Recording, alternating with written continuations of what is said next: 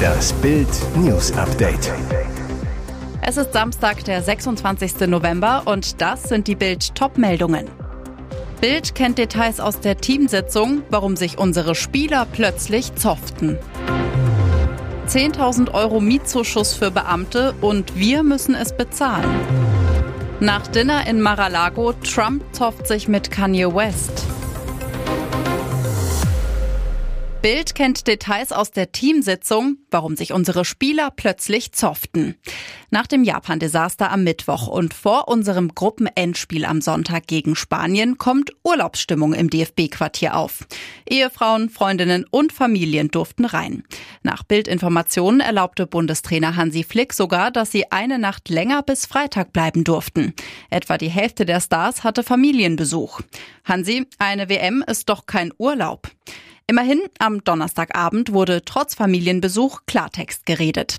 Bei einer Teambesprechung kamen die Japan-Fehler knallhart auf den Tisch. Auch über die Schuldzuweisungen nach dem Spiel und die fehlende Einstellung wurde nach Bildinfo gestritten.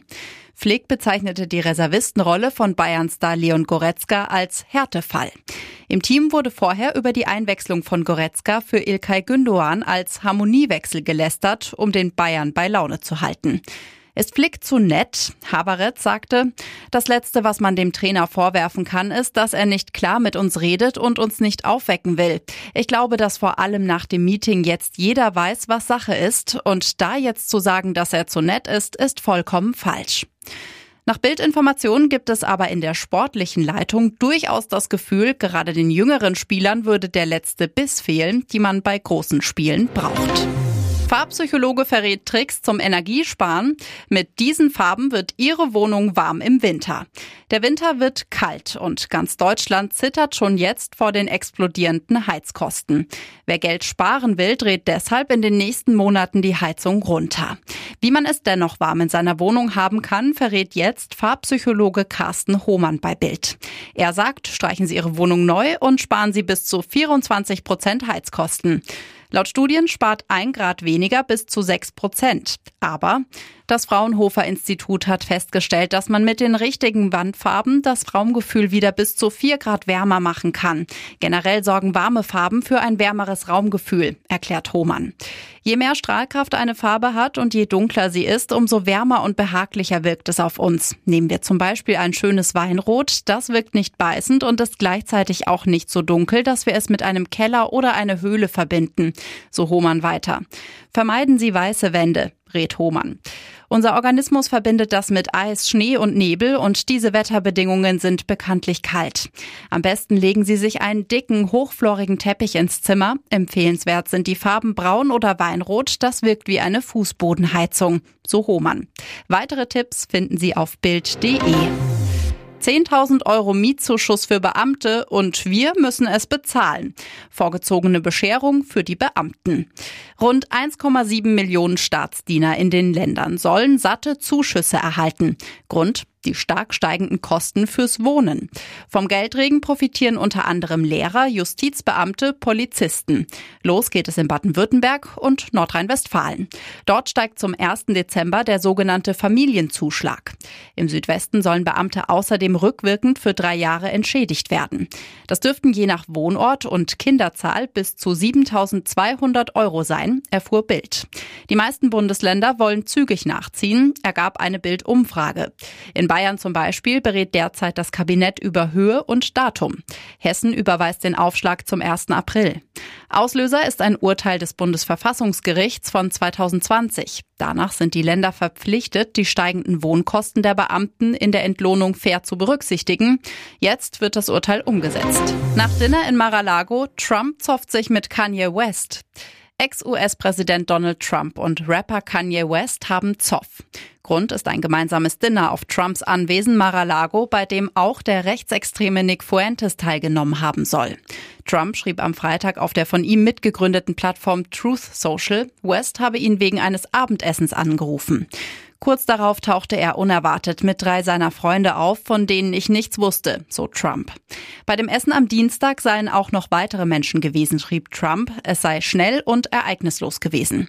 Trump nahm mit seiner Rechtfertigung Bezug auf ein Video, das West bei Twitter veröffentlicht hatte. Darin behauptete er, Trump sei beeindruckt von Fuentes gewesen. CNN berichtete unter Berufung auf einen Insider, dass Fuentes ein Gast von West gewesen und nicht von Trump eingeladen worden sei. Nicht nur der rechtsextreme Fuentes war Thema in dem Twitter-Video des Rappers. West behauptete außerdem, er habe Trump vorgeschlagen, dass der Ex-Präsident bei der Wahl 2024 als sein Vize antreten könne. Trump habe ihn daraufhin am Tisch angeschrien und prophezeit, dass West verlieren werde. Rainer Schaller und Familie über Costa Rica abgestürzt, McFit-Millionär und Sohn jetzt in aller Stille beigesetzt. Nicht einmal die Glocken läuteten. Nur einen Monat nach dem Absturz seiner Privatmaschine über dem Karibischen Meer vor Costa Rica ist Fitnessmillionär Rainer Schaller mit seinem Sohn Aaron in aller Stille in seinem Heimatort Schlüsselfeld beigesetzt worden. Auch die Namen seiner noch immer verschollenen Lebensgefährtin Christiane Schikorski und deren Tochter Finja stehen auf dem Grabstein. Er wurde wie ein aufgeklapptes Buch gestaltet. Ein Ort der Trauer. Termin und Ort der Trauerfeier wurden geheim gehalten. Eine Anwohnerin zu Bild, nicht mal die Glocken haben geläutet. Selbst Bürgermeister Johannes Krapp erfuhr erst am Mittwoch, dass die sterblichen Überreste Schallers und seines Sohnes bereits nach Deutschland überführt werden konnten und danach im Familiengrab seiner 2020 verstorbenen Mutter beigesetzt werden. Neben Schallers Vater und seinem Bruder waren offenbar auch Angehörige seiner Lebensgefährtin Christiane vor Ort. Denn auf dem Grab liegen auch Kränze für Christiane Schikorski neben Stofftieren für Finja. Und jetzt weitere wichtige Meldungen des Tages vom Bild Newsdesk. Anti-Abschiebegesetz. Aufstand gegen Fesers Doppelpasspläne. 5,7 Millionen Ausländer leben seit mehr als zehn Jahren in Deutschland. Nur ein kleiner Teil lässt sich bislang einbürgern. Innenministerin Nancy Faeser will das ändern. Gestern bestätigte Faeser die von Bild enthüllten Reformpläne. Unter anderem müssten Ausländer künftig für den Pass mit dem Adler nicht mehr acht Jahre bei uns gelebt haben, sondern nur drei bis fünf und könnten ihre eigene Staatsbürgerschaft behalten. Faeser sagt, ich glaube, dass die Verkürzung der Fristen ein Anreiz für Integration sind. Der Plan stößt auf Skepsis. 65 Prozent der gestern von INSA für Bild Befragten sind gegen die vereinfachte Einbürgerung für Migranten. Nur 23 Prozent sprachen sich in der Blitzumfrage dafür aus. Die Opposition kritisiert die Ampelpläne scharf, fürchtet zum Beispiel Auswirkungen auf die Möglichkeit, Straftäter abzuschieben. Erst ein Besuch in Ankara, dann ein Abstecher zur WM in Katar. Innenministerin Faeser zeigte sich in dieser Woche reisefreudig. Anders gestern beim EU-Sondergipfel zum Thema Migration in Brüssel. Dort ließ Faeser sich von Staatssekretär Bernd Krösser vertreten. Zur Begründung sagte sie, Deutschland habe derzeit keine große Migrationskrise. Dabei sind Italien und andere Mittelmeerstaaten sauer auf die Bundesregierung, weil sie private Seenotrettung ab 2023 mit Millionen Euro unterstützt. Kartoffelbrei-Attacke, FDP-Feueralarm, BER-Chaos. Benjamin F., der Klimaradikale mit dem Dutt. Klimakaot Benjamin F. ist überall dabei. Grinsend schneidet er am Donnerstag den Zaun des Berliner Flughafens BER auf. Minuten später klebt er auf dem Rollfeld, legt den ganzen Flugverkehr für 90 Minuten lahm. Letzte Woche zertrümmerte er einen Feuermelder in der FDP-Zentrale in Berlin. Zwei Wochen zuvor hatte er sie schon mit Farbe beschmiert. Und bereits vor einem Monat schmiss er Kartoffelbrei auf ein Monet-Gemälde in Potsdam. Immerhin, nach der Attacke auf den Hauptstadt-Airport saß Benjamin F. Freitag noch in Gewahrsam, bislang unklar wie lange. Nur, ein Haftbefehl sollte nicht beantragt werden, obwohl auf den gefährlichen Eingriff in den Luftverkehr Gefängnisstrafen stehen können. Also wird Benjamin F. demnächst wohl woanders schneiden, kleben, schmieren oder zerstören, angeblich um das Klima zu retten. Bild liegt ein Papier des Staatsschutzes in Sachsen vor, das eine weitere Radikalisierung der Szene und Unterwanderung durch Linksextreme skizziert. Die Gefahr, militante Splittergruppen könnten in den Untergrund gehen, gewalttätig werden.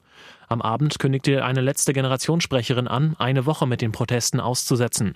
Man wolle die Zeit zum Üben nutzen und dann verstärkt weitermachen. Sticheleien und offene Konfrontation. Jetzt wird Putin von seinen letzten Partnern gedemütigt. Es läuft schlecht im Ukraine-Krieg für Kriegstreiber Wladimir Putin. So schlecht, dass es sich nicht mehr kaschieren lässt. Seine Macht schwindet und auch seine letzten Verbündeten lassen ihn das spüren.